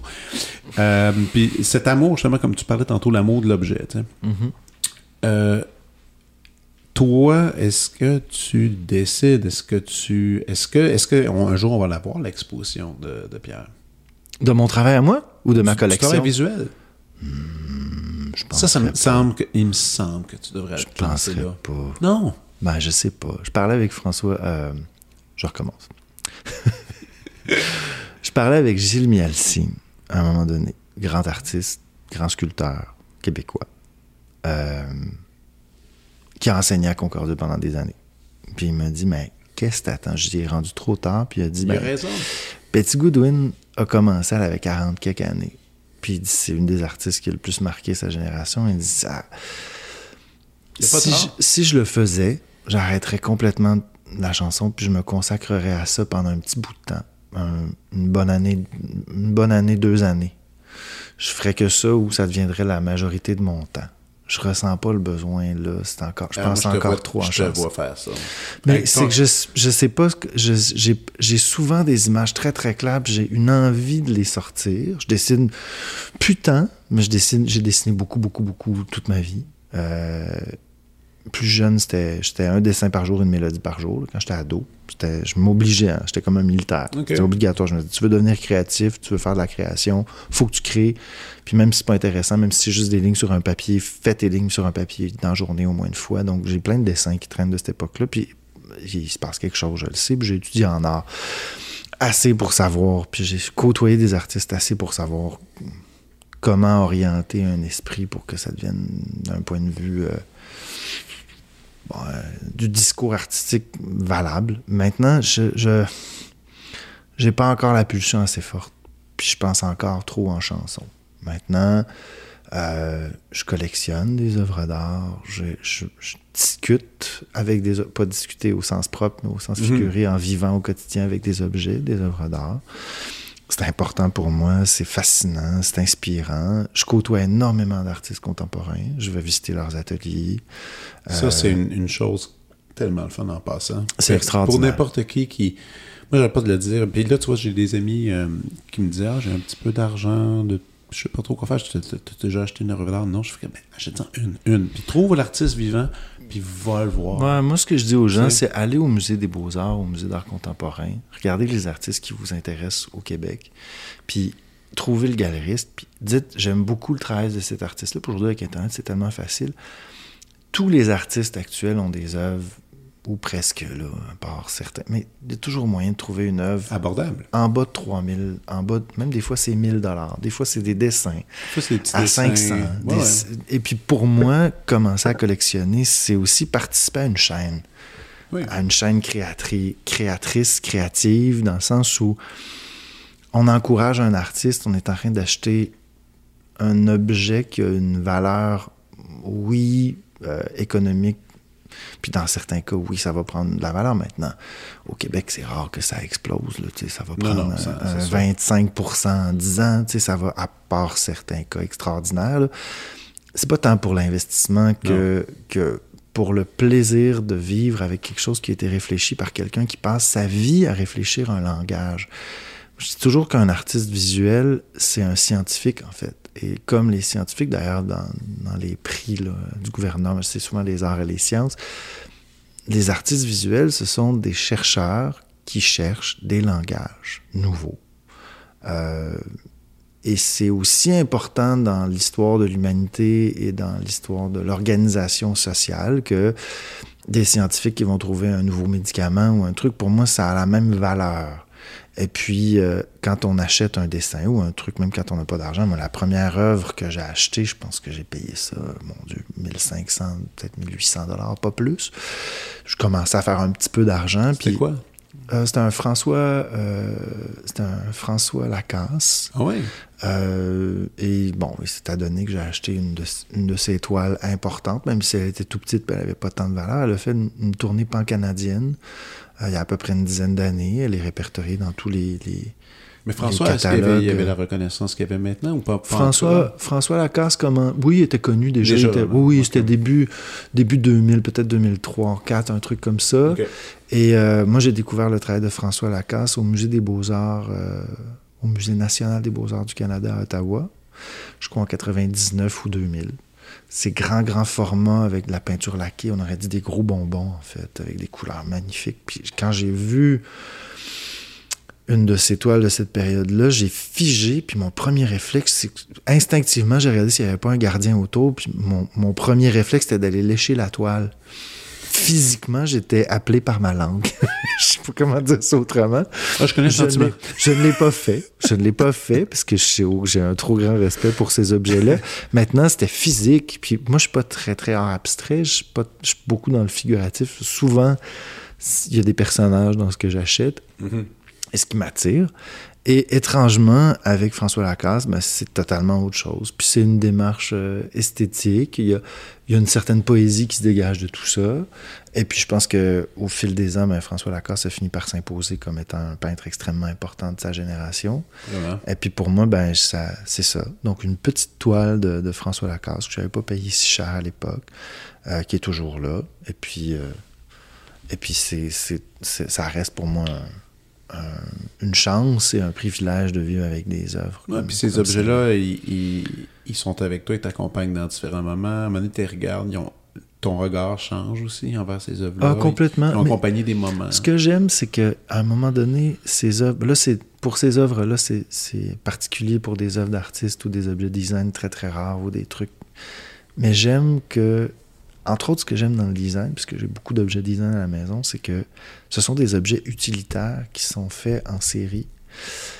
Mais tu peux avoir euh, des trucs extrêmement pointus, relativement abordables. Je dis relativement abordables parce que souvent le design c'est assez cher. Euh, et tu les utilises. Donc à un moment donné, tu deviens comme insensibilisé. Tu veux pas, Ouais. ça devient plus précieux. Et, dans tes yeux, à force de côtoyer, je pense à, certaines lampes Memphis que j'ai achetées à certaines périodes de ma vie. Euh, ceux qui connaissent pas le mouvement Memphis, c'est Ettore Sottsass, qui est un grand designer italien des années, euh, qui a commencé dans les années fin 50, début 60, qui dans les années 80 est arrivé avec l'esthétique, en fait en 79, il est arrivé avec une esthétique colorée. Euh, vous savez, le look un peu Miami Vice, les chemises à motifs, là, les trucs un peu... là, Ouais, ouais. c'est un peu les années 30 revisitées, euh, très très pop, euh, qui a complètement révolutionné toute l'image, toute la mise en marché de tous les objets, de tout dans les années 80. C'est Ettore Sottsass qui est arrivé avec ça une dizaine d'années avant que ça frappe la culture pop, la grande culture pop. Euh, j'ai j'ai quelques lampes d'Ettore Sottsass et lui, il a travaillé des objets qui sont colorés, qui sont drôles. Euh, mais les proportions, c'est comme des gros jouets, en fait, pour adultes, dans le sens où t'es comme un enfant devant un gros toutou. Donc, les lampes sont gigantesques. Donc, quand tu les déplaces, tu prends avec tes bras puis tu les amènes comme un enfant qui prend un gros jouet puis qui, qui pour nous, est pas si gros, mais pour lui, Ouais, ouais. gros. De vivre avec des objets comme ça, avec ces couleurs-là, ces motifs qui sont parfois de mauvais goût, c'est des mix and match étranges de couleurs, ben, de vivre avec ces objets-là au quotidien, de les déplacer, justement, de, à chaque fois de se retrouver devant cet objet-là qui crée une drôle de sensation parce que c'est- c'est coloré, c'est gros, puis c'est souvent pas très fonctionnel. C'est super parce que ça devient ta normalité. Donc, quand tu tombes sur un objet encore plus étrange que ça, en fait, ça t'en prend plus avant de trouver ça étrange. Puis c'est pour ça que j'ai toujours fait des environnements. Bon, t'as vu les appartements dans lesquels j'ai Ben vécu. J'ai toujours fait des environnements euh, très immersifs, euh, très colorés. Le monde me dit, mon Dieu, comment tu vas revendre cet appartement-là? Dis, mais Des je chaises, man. des chaises étranges où tu te dis mais est-ce une chaise? Oui, oui, mais comment comment vais-je faire pour m'asseoir dessus? Viens, je vais te montrer comment. Dit ça? J'aime tellement les chaises. Ben, c'est parce que j'ai Tu viens voir une nouvelle chaise. Ouais. ah, oh, OK. Ouais, ben, Là, tu montrais la technique. Là, tu mets ta jambe ça. là, le bras là, et là, t'es assis. ben oui, mais il y a des chaises des fois qui sont pas fonctionnelles, mais c'est de la sculpture aussi. Maintenant, Ben oui, ben oui. cette utilité-là qu'on accorde à cet objet étrange, pour moi, de plus trouver ça étrange, il y a quelque chose d'extraordinaire là-dedans. Puis chaque objet a son énergie. Encore une fois, je suis pas ésotérique, mais je continue à penser que la matière dégage quelque chose. Euh, Il y a des objets que je les, je les colle ensemble, puis ça me ça marche pas. Ils veulent pas être ensemble. Je les déplace un peu, j'en mets un troisième entre les deux, puis pouf, il y a un équilibre qui se crée. En fait, c'est exactement ce que je fais quand je fais un mix en studio pour un album. C'est ou exactement la même chose Quand que je fais quand je, quand je fais de la scéno, Ah ouais. quand je travaille sur un clip puis je réalise un clip, quand je fais du montage, quand, quand je choisis des mots pour une chanson, j'organise des objets dans l'espace. Les mots ont une vibration qui fait que souvent ils suivent, puis des fois ils suivent pas. Des fois ils suivent pas, mais sur une musique, ça marche. Mm. Puis c'est la même chose avec les images. Donc c'est pour ça que quand je dis le rapport aux objets, J'attends que t'arrêtes pas de dire. Non, mais c'est pas ésotérique. C'est un petit peu ésotérique. ben, Mais dans le feeling, puis dans l'instinct. en fait, c'est très physique pour moi. C'est pas ésotérique, c'est très, c'est, Mais c'est instinctif aussi. c'est instinctif, mais pour moi, ésotérique, c'est, c'est, ça veut dire rattacher ça à une force surnaturelle. là, alors que pour moi, c'est très concret. Je le sens. Que- ben, tu l'as vécu aussi. Mhm. Tu joues quelque chose, tu comprends pas pourquoi, mais physiquement, t'es croche. Ouais. En dedans, là, je dis, euh, euh, je- euh, ça va pas. Ouais. Puis tout à coup, on équilibre une petite affaire, puis on fait, ah, Ça dégage. ça soulage, ok, c'est beau, ça ouvre, Ouais. tout ça. Puis moi, je l'ai vécu souvent en montage, en, en- en mix sur des albums. Parce que pour ceux qui connaissent pas, quand on fait le mix d'un album, par exemple, on a enregistré une batterie, une basse, puis une guitare, puis une voix. Je vais au plus simple, parce que des fois, c'est Ouais, ouais, non, 50 j'ai- instruments. Donc, juste pour l'expliquer aux gens, donc on va décider de mettre la voix en avant, mettons la guitare à même égalité. Puis des fois, il y a une guitare électrique qui va arriver, qui va faire un solo. On va décider de le mettre en arrière. Ou sur la voix, on va mouiller la voix avec des effets pour essayer de créer un peu plus de magie. C'est comme la coloration sonore. puis- puis le fait. mix, c'est un art, faire ça. C'est un art, complètement. Mais il y a des fois où j'ai participé à certaines étapes, j'embarquais dans, le- dans le travail juste pour donner mon opinion. Puis à tout bout de champ, je disais rien. Je disais, ah là, ça marche pas, je sais pas pourquoi. Puis là, on faisait venir quelqu'un. Qu'est-ce que tu penses? Ah, on dirait que ça marche pas à ce bout-là. Fait qu'on, OK, on, est, on a la confirmation, ça marche pas. Puis à coup, on déplaçait un petit truc, puis tout le monde faisait, ah, ça y est, on l'a trouvé. Tu sais, on parle du nombre d'art dans la, dans la composition d'une toile, dans, en histoire de l'art. Euh, c'est la même chose pour les sons, c'est la même chose pour les objets. Donc pour moi, c'est très physique. On- Puis un artiste, c'est quelqu'un qui prend des trucs visibles ou non visibles, parce que le son, c'est non visible, mais c'est c'est des ondes qu'on organise dans l'espace. Et on organise des objets. C'est ça qu'on fait. On organise des éléments dans l'espace pour que ça crée des sensations X, Y ou Z chez les gens à qui on présente ces objets-là. C'est vraiment comme ça que je Ouais, vois ça. Donc, à partir du moment où on est dans cette idée-là, euh, tout devient intéressant, puis tous les détails sont importants et tous les détails sont amusants, puis il n'y a jamais de mauvaise réponse. Parce que c'est juste des organisations différentes. Donc, si tu me dis qu'on peut pas faire ça, c'est pas grave. Vais déplacer deux autres affaires, puis ça va ouvrir une autre porte. Puis cette autre porte-là, elle a autant de valeur que l'autre. Puis même qu'elle en a probablement plus parce que c'est elle qui s'ouvre, pas l'autre. Donc, ça veut dire que c'est le bon moment pour que celle-là s'ouvre. Encore une fois, c'est pas ésotérique. Non, non. Cla- Je vous fais un clin d'œil à tout le monde. c'est ça. Non, mais pour moi, il y a quelque chose de. C'est laisser aussi les éléments s'organiser d'eux-mêmes, puis au lieu de se battre contre une organisation qui s'impose, juste l'embrasser puis laisser les choses aller. Aussi, il faudrait quand même mentionner qu'un truc important, tu es extrêmement éveillé. Tu es, très, euh, t'es très présent dans l'âme, dans le corps. Tu incarnes beaucoup, entre autres parce que, tantôt tu as mentionné, tu sais, moi je bois pas d'alcool. Ouais. Euh, aussi à mentionner, je vais le mentionner, tu prends pas de drogue non plus. Non. Euh, et dans notre milieu, on, on- on a beaucoup d'amis dans le milieu qui euh, soit euh, fréquentent un peu l'alcoolisme ou, ou en sont ou prennent de la drogue et, et sont fonctionnels là-dessus. Ils font leur, Ah, mais ils moyen font leur carrière. tout le temps, ben, de- sous toutes les formes. Et, euh, Ce qui est dangereux, c'est quand ça bascule de l'autre bord. Exactement. Moi, j'ai aucun jugement. Je Non, euh, non puis, puis je suis tout pas pour juger. Ce que je veux dire quand même, c'est que c'est t'es quand même, encore une fois, dans ce, dans ce cas-ci, avec la carrière que t'as, t'es un des rares qui qui, qui, qui pas ce, ce genre de vice-là. Mais- Moi, mais j'en ai d'autres qui se disent pas nécessairement. Ah, OK. Non, mais dans le sens où j'ai un rapport justement, euh, ben, j'ai un rapport à la consommation d'objets, j'ai un rapport où je suis dans un, je consomme pas. euh, Mais tu t'étourdis pas, c'est ça que Ah, je dire, moi. m'étourdis énormément. Non, je m'étourdis, je suis pas d'accord. Non, non, je m'étourdis. je- euh, à voir le nombre de spectacles que je vois, le nombre de voyages que je fais dans une année, à faire le, le nombre de spectacles que je peux faire, le- à travailler comme je travaille, je m'étourdis, oui. Tu travailles beaucoup. Je travaille ça. énormément. Là, cette période-ci, euh, depuis avant les fêtes, c'est plus calme. C'est la première fois, je pense, depuis 20 ans où je suis pas si. Bon, il y a eu la pandémie qui a été une pause qui m'a fait énormément de bien, comme à bien du monde. Sauf que moi, contrairement à, à bien des gens qui ont repris le rythme tout de suite, j'ai réussi à, à justement stopper bien des affaires. Puis je me suis questionné beaucoup. Puis j'ai mis. En, ben, j'ai une vie qui le permet aussi, là, ayant pas d'enfants, puis étant, étant quand même assis sur une certaine forme de, de- de réputation professionnelle, je peux aussi slacker bien des affaires, puis c'est ce que j'ai fait. Maintenant, je m'étourdis constamment. J'ai d'autres formes de... Puis il y a des périodes où c'était pas beau. J'ai eu une période... Des périodes où je travaillais tellement, c'était comme c'était aussi pire qu'un alcoolique ou quelqu'un qui consommait. C'est juste que socialement, c'est moins... euh, c'est plus valorisé, en fait. Puis il a fallu, à un moment donné, à certains moments dans ma vie, que je me stoppe parce que ça allait trop vite. Puis même Ouais. pour les gens autour, c'était... épuisant, épuisant, épuisant. C'était impossible de créer des liens vraiment avec les gens, mais je pense que je viens de donner une réponse aussi à cette réaction-là. Je pense que c'était une façon aussi de ne pas créer des liens avec les gens, d'être aussi proche et d'être aussi euh, fonctionnel sur scène Ouais. Et de l'être si peu dans la vie personnelle, c'était une façon aussi de, compo- de, de compenser et de composer avec un mal-être profond. C'est très compliqué de. C'est un métier compliqué et je comprends les gens qui tombent dans. Sais, qui ont besoin de se saouler la Moi gueule aussi. après un. Je comprends. Puis des gens Ouais. qui sont obligés de prendre ben, un truc avant d'aller sur scène. Ça demande. euh, quelque- ça- il y a quelque chose de très, très malsain dans ce métier-là parce que c'est des gros, gros highs d'énergie, de stress, d'adrénaline.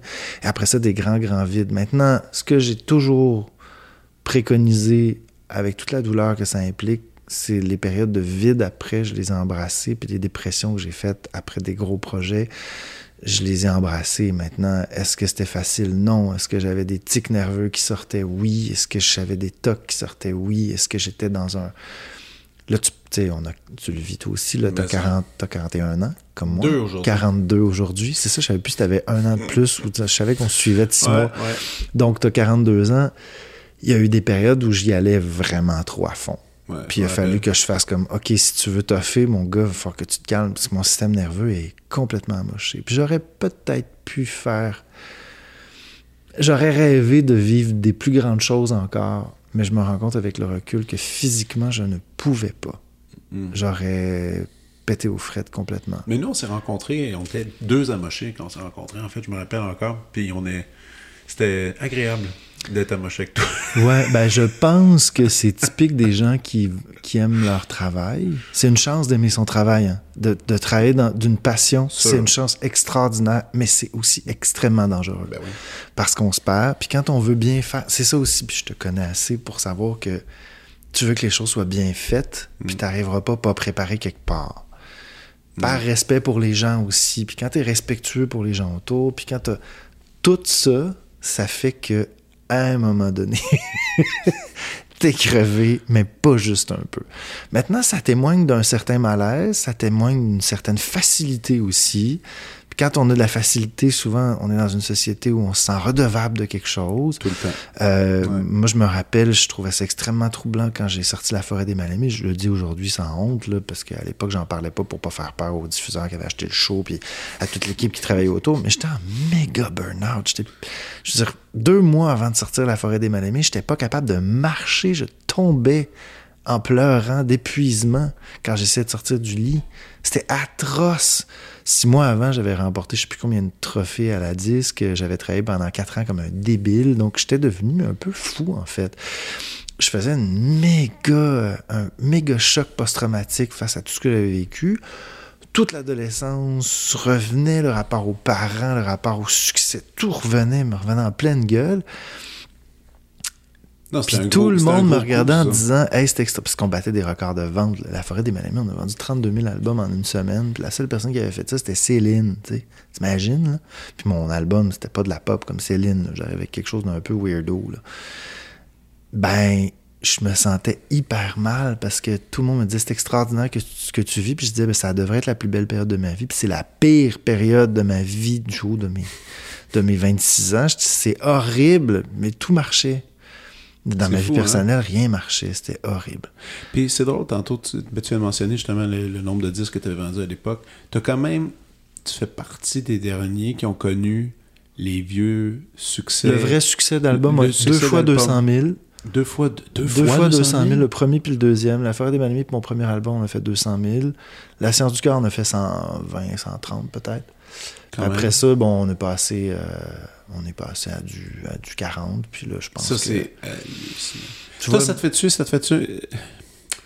Ça doit te serrer le cœur. Il doit quand même euh, une nostalgie de ça, parce que c'était quand même. Il y avait un boss de se dire, hey, j'ai vendu 200.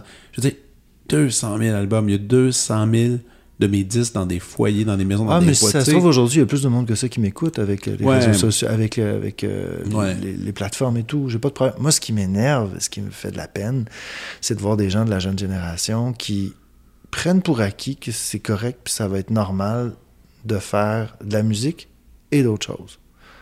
Ouais. C'est là où moi je fais comme ben non la gang, vous êtes supposé de faire juste ça. Vous seriez supposé de même si des gens qui vendaient pas à l'époque, ça vendait 25 30 000 disques. Mettons qu'ils faisaient euh, une pièce par album, puis ils faisaient une tournée qui se pouvait, ils s'assuraient de faire un 40 000 par année. Mhm. en faisant de la tournée, même s'il marchait. Puis là, je parle de quelqu'un qui marchait pas, là.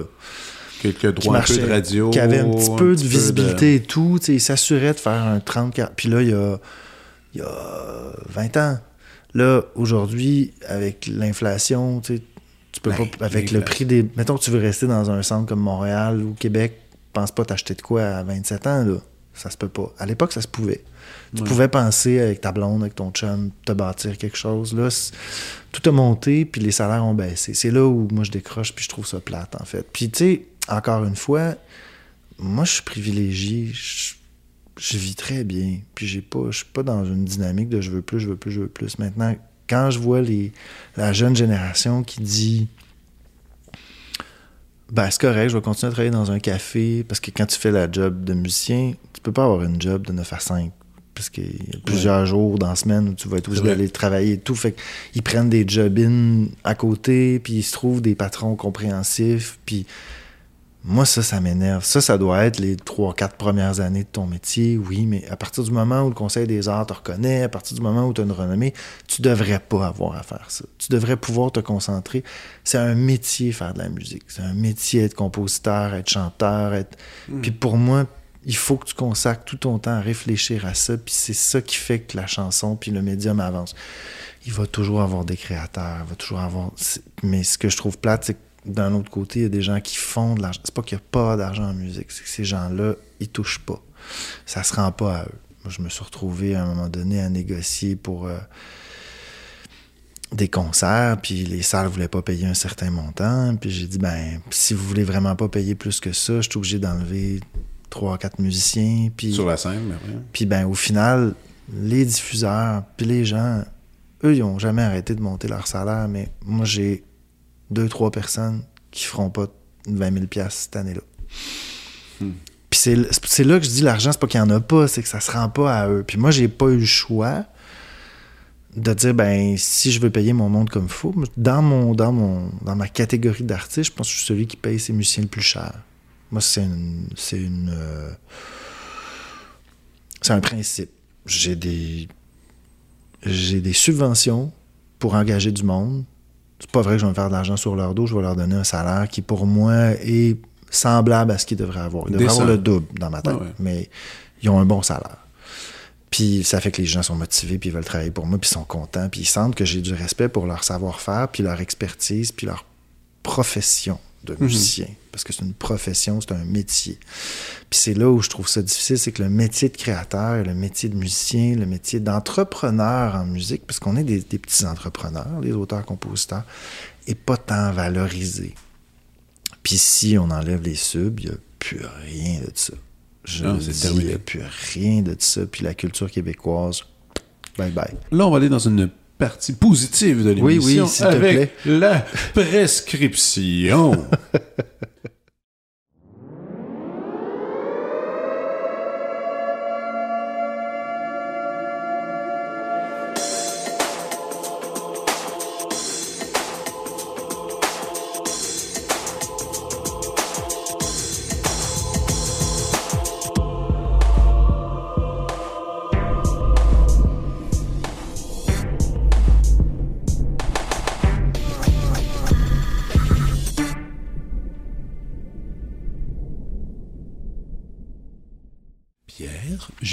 Fred. Je t'écoute.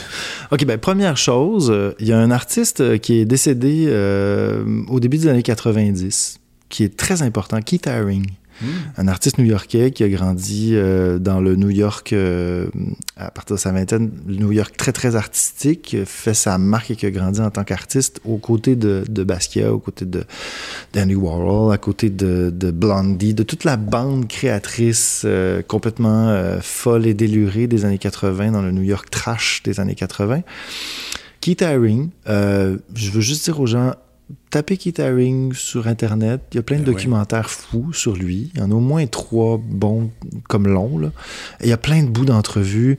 Euh, je pense que c'est intéressant de revisiter son travail aujourd'hui, euh, 30 quelques années après sa mort parce que euh, il a incarné à lui seul, dans une très très courte période, euh, les années 80, c'est-à-dire il était gay, donc il a connu la crise du sida, il a connu tous les mouvements musicaux hip de l'époque, il a mélangé euh, la culture street à la culture euh, plus élitiste, euh, il a participé aussi au mélange euh, euh, culturel des différentes familles culturelles ethniques new-yorkaises de l'époque. Donc autant le punk que, que, le hip-hop, que le dance, que la culture euh, street, que la culture élitiste, que, il, il incarne tout ça. Et c'est un être qui véhiculait des valeurs pacifistes extrêmement belles. Il allait faire des murales un peu partout, sur le mur de Berlin, dans des, des cités à Paris, euh, dans des quartiers pauvres new-yorkais. Et puis aujourd'hui, je pense qu'on peut regarder son œuvre en comprenant à quel point il est important. Donc juste, c'est ça, c'est un retour Et en arrière. D'ailleurs, j'avais spoté ça chez Archambault. Il y a un, un livre à colorier. Euh, De Keith Haring? Ouais, de Pour les enfants. Pour les enfants. C'est super, c'est super cool. Et c'est drôle parce qu'il a tellement fait de produits dérivés de son vivant. Il y avait le Pop Shop qui ouvrait dans des villes pendant des, des boutiques éphémères à- à- dans certaines villes qu'il visitait.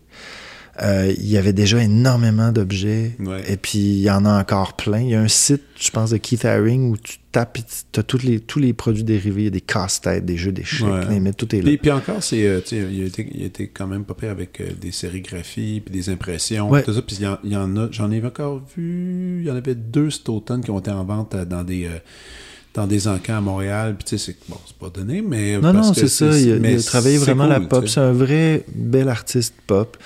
Puis je trouve que c'est ça. On commence à pouvoir relire son œuvre, je pense, aujourd'hui, euh, 30 ans après sa mort, 30 quelques années après sa mort, avec euh, le recul qu'il faut pour apprécier toute la, la grandeur et la valeur de son œuvre. Ah, cool, cool. Euh, moi, j'ai-tu d'autres à suggérer quelque chose pendant Ben que oui, tu je veux. regardes, Ben pendant oui, je que veux. tu fouilles?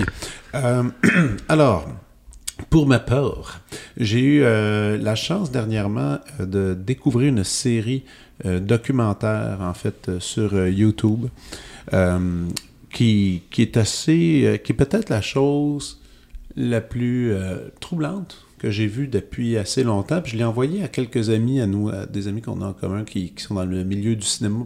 Du cinéma.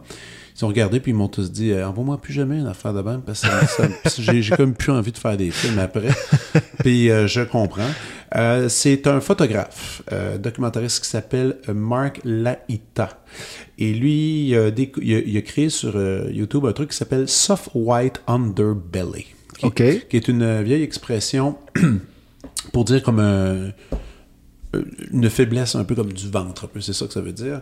Et là-dedans, ce qu'il fait, c'est qu'il va dans un, un- le, le quartier le plus malfamé de Los Angeles, qui, qui est un quadrilatère sur 8 à 10 rues. Euh, J'ai oublié le nom, mais c'est vraiment... euh, c'est- très, très, très dur comme endroit. Et lui, et lui il trouvait ça intéressant euh, d'a- d'aller voir ce qui se passe. Ah oui, ça s'appelle Skid Row. Skid Row à Los Angeles. Allez pas prendre une marche, là. C'est pas une bonne idée.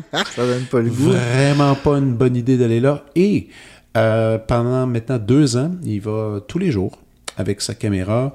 Il va parler aux gens. euh, il amène, en fait, il dit qu'il amenait 1000 dollars cash dans ses poches.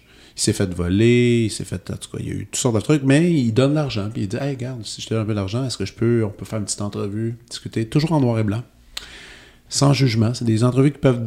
certaines durent une heure et demie, d'autres 20 minutes, d'autres 15 minutes. Et là, vous avez le droit à tout. Des, des, itinérants, des travailleurs du sexe, des, euh, des, des gens qui, ont des, qui sont pris avec la drogue, euh, des gang members, des.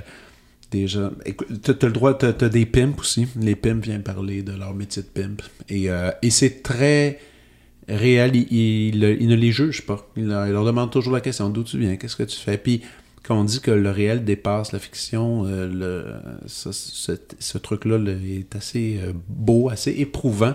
Mais moi, j'ai été euh, très, très, très... Charmé très- par ça. Ouais, très charmé. Je Puis j'en écoute, écoute à tous les soirs. Il y en a pas loin de 5000 vidéos maintenant. Ok, carrément, c'est des petits portraits comme ça Ouais, qui sortent. c'est Ok. du portrait. Vous allez voir des gens que vous pensez pas qu'ils existent. Ah ouais, Carrément. ok. Non, non, c'est Ah, wow. fou raide, en fait.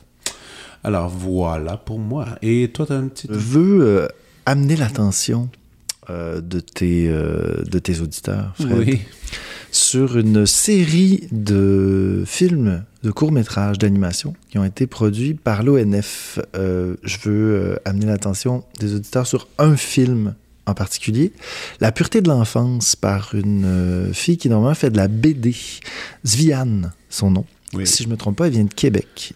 La pureté de l'enfance, ça raconte l'histoire d'une femme, probablement début vingtaine, je sais pas, mi-vingtaine, qui fait des valises, qui fait des boîtes en fait pour déménager et qui retombe sur une cassette d'elle enfant. Et de ce que j'ai compris, euh, pour faire le film, ils ont vraiment pris la bande euh, sur cassette Ouais. de l'illustratrice euh, BDiste euh, qu'elle avait faite quand elle était enfant.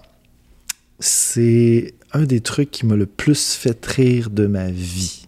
Puis vous allez l'écouter plus qu'une fois parce que C'est- vraiment. ça, tu l'as déjà vu? Ouais, ouais. ça n'a pas de excusez-moi l'expression, calice de bon sens, tellement c'est drôle.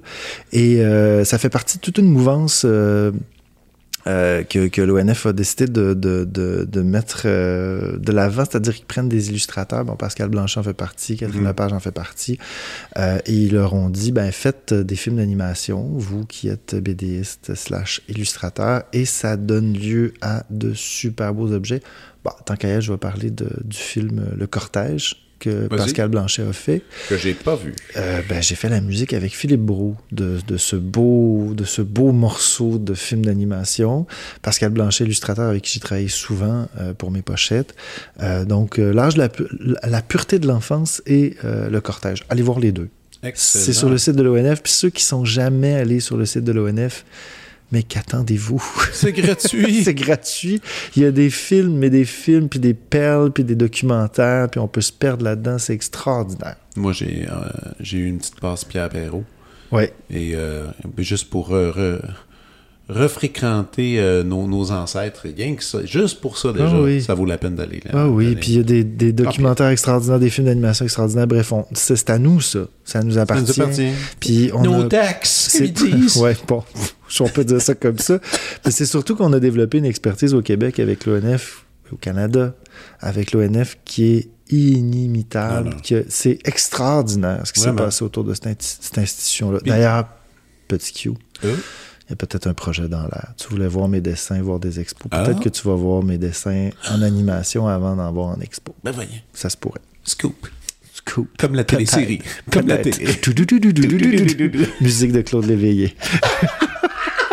voilà. Tu l'écoutais-tu? Ben oui, j'écoutais Scoop, mon Dieu. C'était bon. Ah mon Dieu, c'était tellement Il y bon. avait de la, il y avait de la il y avait de la aussi. sexualité, mon Dieu. Ben oui, puis Roy Macha. Macha. C'était tout le temps le fun de les voir aller, eux autres. Ah Dans ouais. toutes les scènes. Il bougeait bien. il bougeait bougeait bien. bien. Puis la musique avec Claude Léveillé, qui jouait d'ailleurs, il jouait. oui, oui, il faisait un sale truand, si je me souviens. Ben, non, il faisait le directeur, il faisait le propriétaire de la ça, presse. mais en fait, ça s'appelait pas la presse, ça s'appelait L'Express. l'Express. Puis il avait couché avec une mineure. Oh là là là là. Clo-Clo, c'est pas beau ça. Pas bien. Bon, on sait que Claude Léveillé aurait jamais fait ça. Non. C'était un personnage. Exactement. Merci Claude de, Léveillé était un être pur, c'était vraiment euh, pour les besoins du scénario.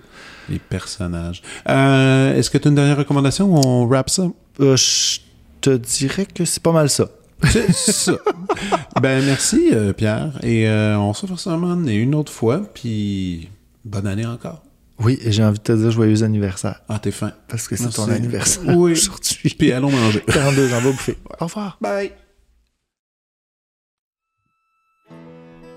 Vous venez d'écouter La prescription avec Dr. Fred Lambert. À l'animation, Frédéric Lambert. Réalisation, montage, recherche et bons conseils, Olivier Chamberlain. Au logo, Joël Vaudreuil. La musique, le groupe Crab.